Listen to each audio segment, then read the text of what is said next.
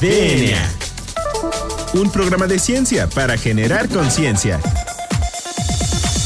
Con sus científicos favoritos, J.C. Gómez y Nadia Rivero. DNA.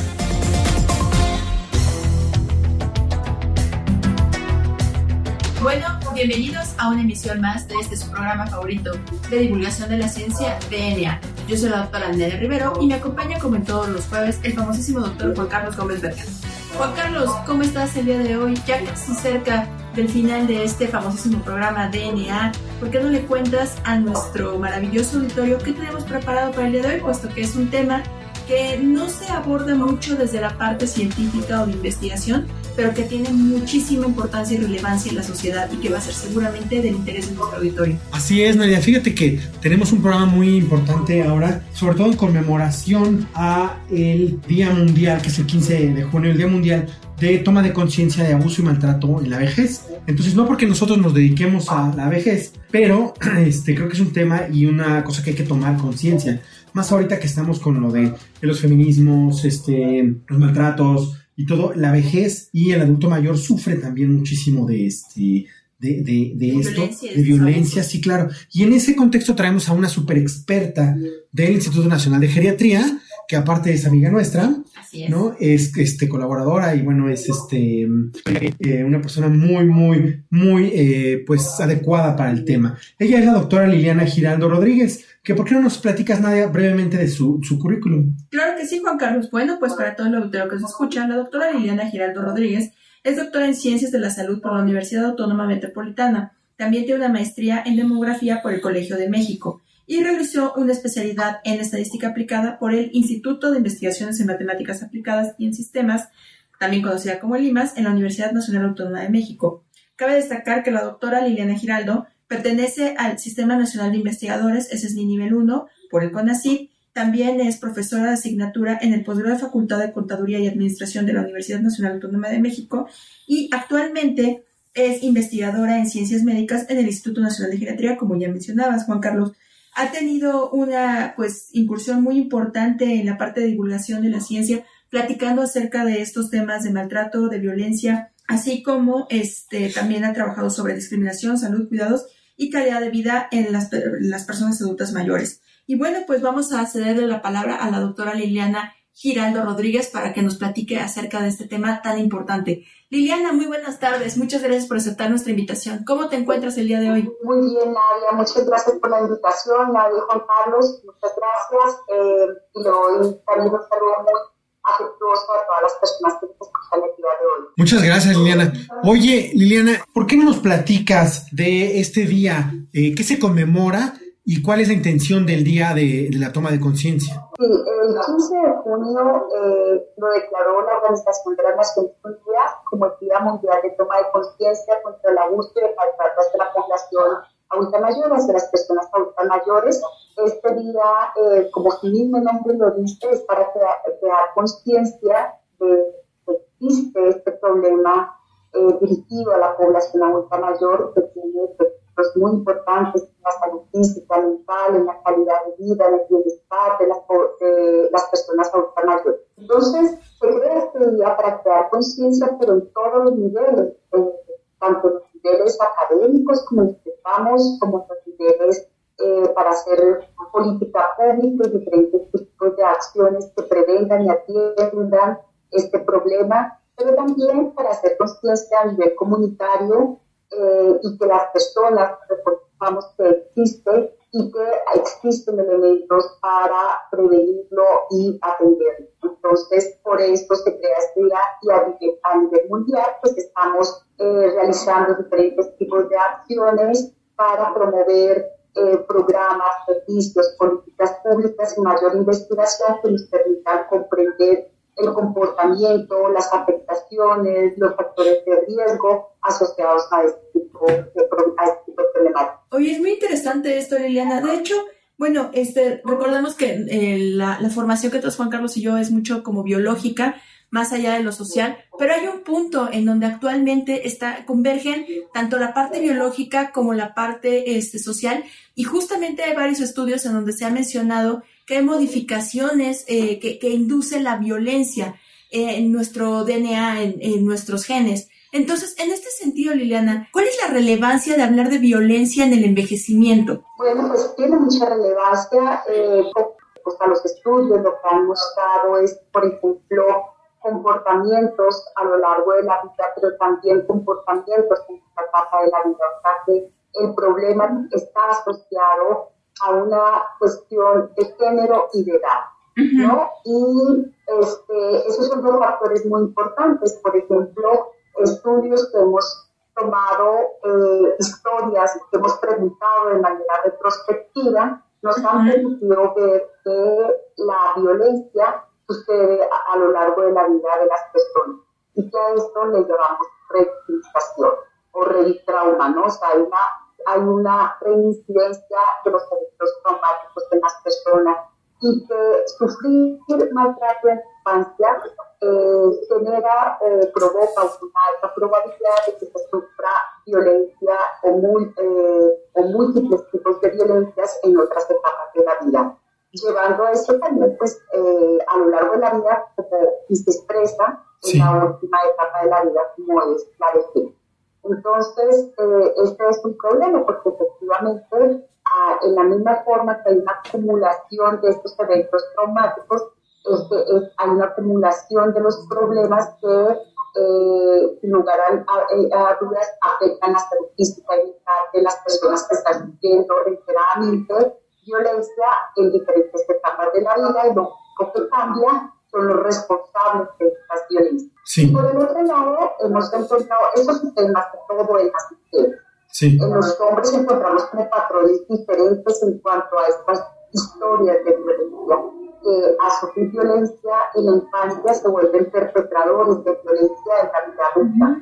Pero en la vejez es, como si volviera a haber una, una doble vulnerabilidad, eh, tanto en hombres como en mujeres, para sufrir violencia en el interpersonal, y me refiero a la violencia interpersonal como aquella que sucede, en el ámbito familiar, ya sea como violencia íntima de pareja o violencia por parte de otros familiares, o violencia eh, comunitaria, aquella por vecinos, amigos u otras personas conocidas o no conocidas de la persona mayor. Entonces es un fenómeno que marca diferencias muy importantes eh, a otros fenómenos de violencia como la violencia de pareja y el maltrato Qué, qué interesante, y sobre todo lo de la, violencia infantil. Entonces, eh, o sea, si, si hay como un maltrato a los hijos, digamos, después, más adelante en la etapa mayor, el hijo, digamos que es como si se vengara de la, del maltrato. Esa es una de las teorías de lo que es la transmisión intergeneracional de la violencia hijos que fueron maltratados, hijos que se vuelven maltratadores. Eh, diferentes teorías que explican el fenómeno, porque realmente el estudio del maltrato, la violencia, la rehabilitación, la politización hacia las personas mayores son estudios más recientes. Estamos hablando eh, digamos, en América Latina en los últimos 20 años se ha estudiado el fenómeno, pero así como muy eh, tímidamente podríamos decir, porque realmente los temas que han ganado mayor importancia pues ha sido la violencia víctima de pareja por la, eh, por la gran magnitud y porque realmente no teníamos una población eh, envejecida como la que tenemos actualmente. Pues cada vez crece número en eh, absolutos relativos la población mayor de todos de América Latina y hace que nos que miremos a esta población y cuáles son los factores que están incidiendo en, sus condiciones de vida. Y uno de ellos, pues, es la violencia.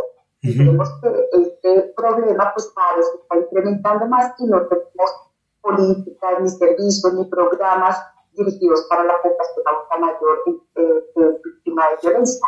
Muy bien. Oye, Liliana, y bueno, a mí me llama la atención cómo es que realizas tus estudios sobre violencia, porque mencionabas que es un tema que se aborda pues con cierta dificultad y cierto pues digamos que compromiso, ¿no? Por lo que representa. Entonces, ¿le podrías platicar a nuestro distinguidísimo auditorio cómo es que tú realizas eh, tu, tu, labor de investigación en violencia ya para terminar esta primera sección de la entrevista? Claro que sí, Nadia. Desde el 2004 estoy trabajando en el tema y lo primero que se hizo fue un trabajo cualitativo para mirar, pues, más o menos acercarnos al problema de trabajando y todo. Y uno de los primeros resultados que eh, la investigación en este tema fue la elaboración de una escala para medir la violencia. Una escala eh, elaborada para población mexicana, porque hay muchas escalas que se traen de otros contextos y se tratan de aplicar aquí y variar aquí. La escala pediátrica para, para medios de del maltrato hacia la persona mayor que, que elabore esta escala. Tiene un, un trabajo detrás cualitativo y cuantitativo que permite eh, medir cinco tipos de violencia, que son las que se encuentran, pues en las, las que define o tipifica la Organización Mundial de la Salud, que la física, psicológica, económica o abuso patrimonial, la negligencia y el abuso sexual tiene 22 ítems y a partir de estos ítems nosotros cuantificamos la violencia para poder indicadores de prevalencia e incidencia. Pero por otro lado también, pues como es un tema tan complejo, tan multifactorial, entonces eh, investigación cualitativa en donde he realizado entrevistas en profundidad tanto a familiares como a la persona mayor para ver qué, qué está pasando en las relaciones y hago preguntas retrospectivas que nos permiten un poco mostrar esas dinámicas familiares que pueden estar explicando parte de la violencia que está actualmente hacia las personas mayores. Entonces se analizan diferentes campos, campos, se analizan diferentes sujetos, por ejemplo, personas que necesitan cuidados, personas que son independientes, eh, para mirar qué está pasando, porque en la literatura internacional hay un fuerte cuidado de literatura en torno a los cuidados y el maltrato asociado a esta dependencia de cuidados. En el caso de América Latina, específicamente de México, no es así. O sea, no necesariamente la violencia, el maltrato, el abuso, el abandono tiene que pasar por una relación de cuidados, sino que hay otros factores sociales, familiares, individuales que están incidiendo para que este fenómeno y el maltrato alarmantes, pero también en intensidad. Ok, pues muy interesante, Liliana. ¿Qué te parece si dejamos hasta aquí esta primera sección de la entrevista? Y este, les recordamos a todos los auditorio que nos escucha que no se despegue de su radio porque ya regresamos. Esto es DNA.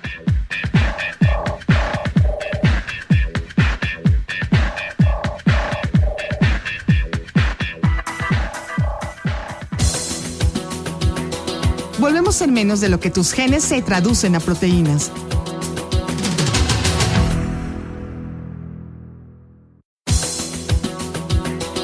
Ya recargamos ATP.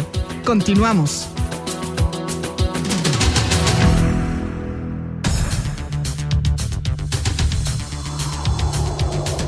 Bueno, pues ya regresamos a DNA. Recuerden que estamos platicando con la doctora Liliana Giraldo, quien nos está platicando, ella es investigadora del Instituto Nacional de Geriatría, y nos está platicando la importancia de tomar conciencia en, en eh, el tema de la violencia en la vejez y con el adulto mayor. Entonces, Liliana, ¿por qué no nos platicas eh, brevemente sobre tus líneas de investigación?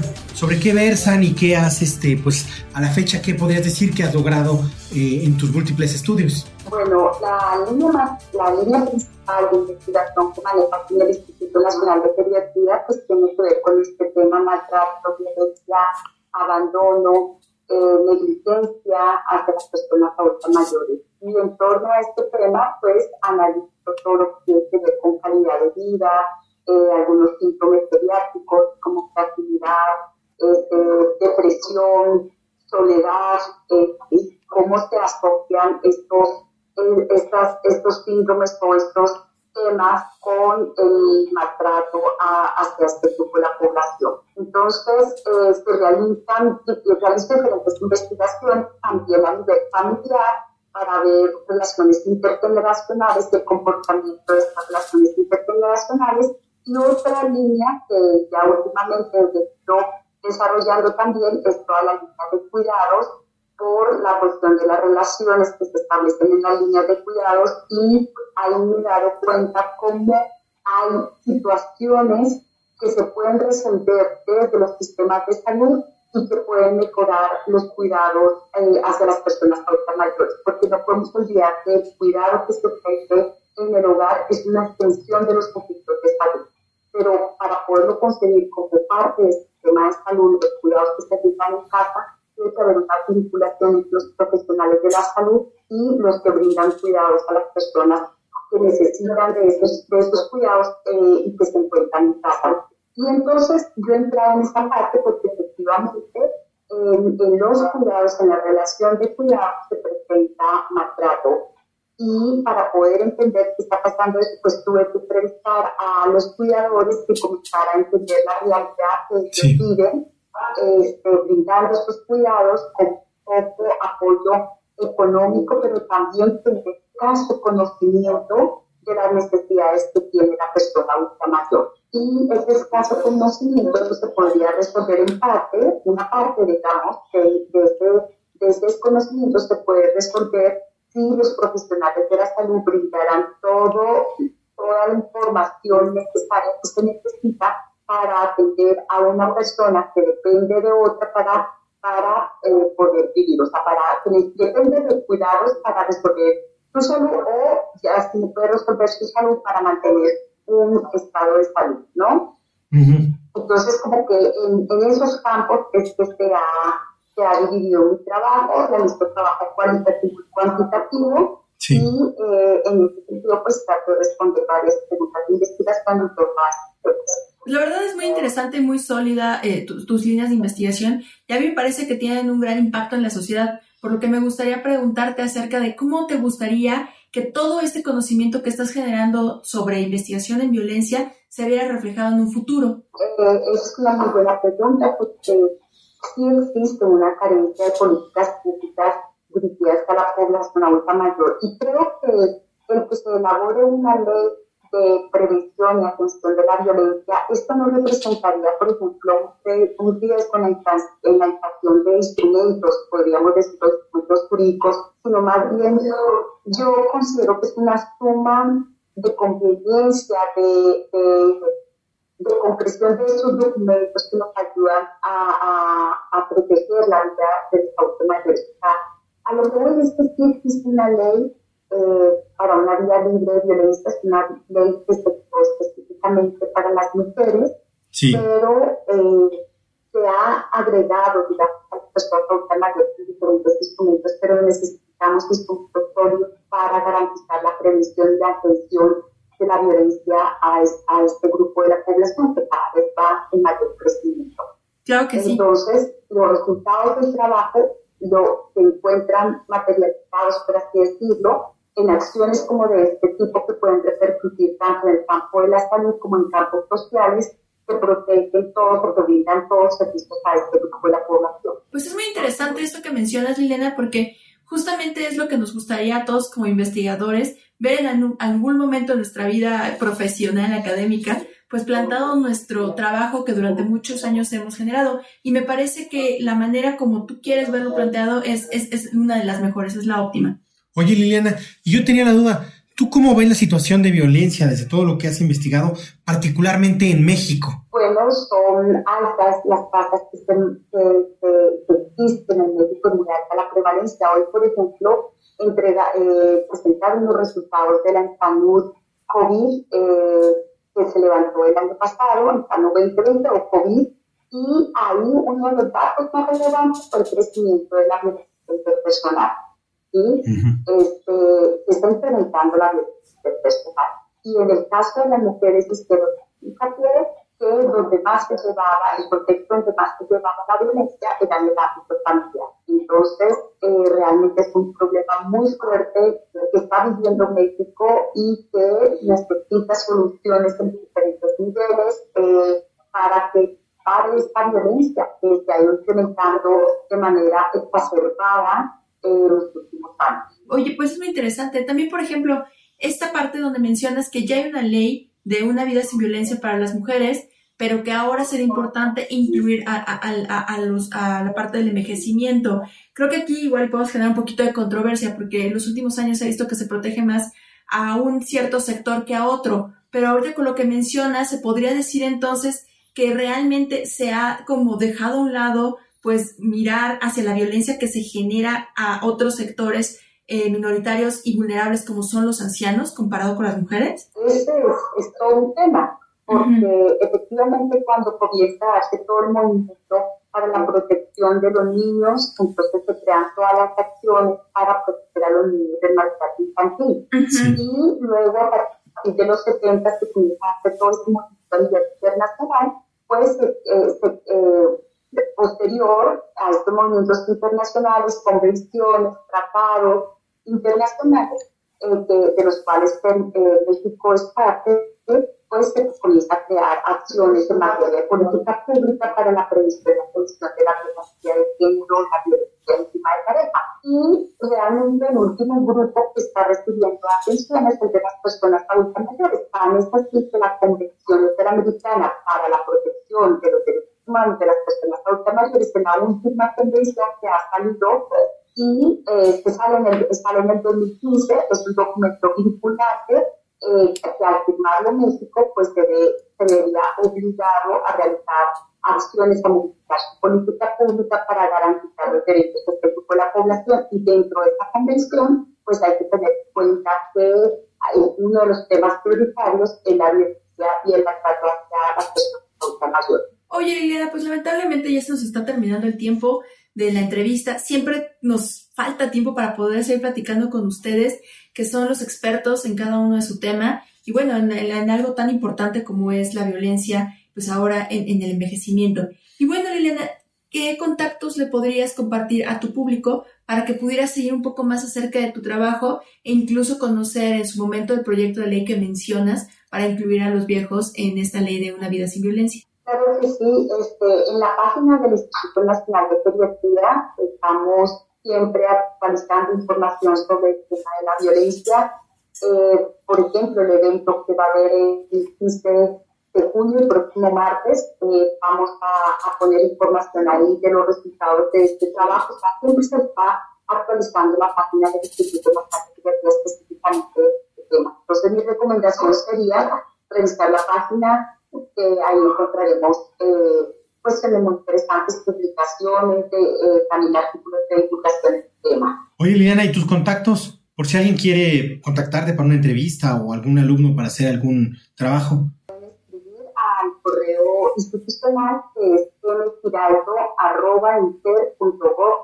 mx y también al correo lgiraldo.r bueno, y ahora eh, pues vamos a terminar con las últimas dos preguntas que caracterizan a nuestro programa y la primera es acerca de alguna recomendación que le pudieras ofrecer a nuestro auditorio para que pueda conocer un poquito más acerca del tema de investigación en violencia en el envejecimiento. Bueno, como les había comentado, revisar la página del instituto, es la recomendación que doy. Ahí en la página del instituto pues aparecen algunas investigaciones científicas que se han realizado, también algunos artículos de de difusión. Bien, y la siguiente pregunta es, ¿cuál es tu canción favorita, Liliana?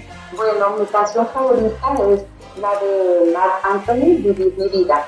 Salsa para alegrar mi vida.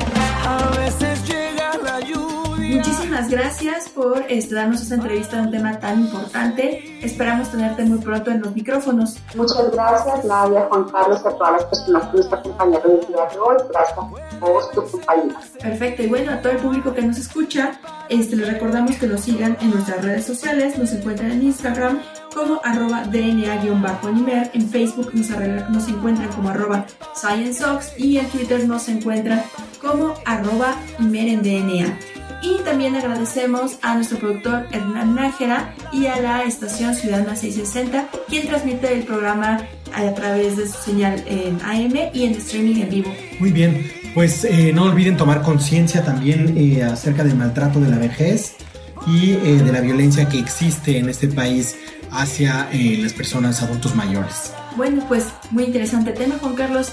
Esto fue todo por el día de hoy. Yo soy la doctora Nadia Rivero. Yo soy el doctor Carlos Bergen. Y esto fue DNA. Hasta la próxima.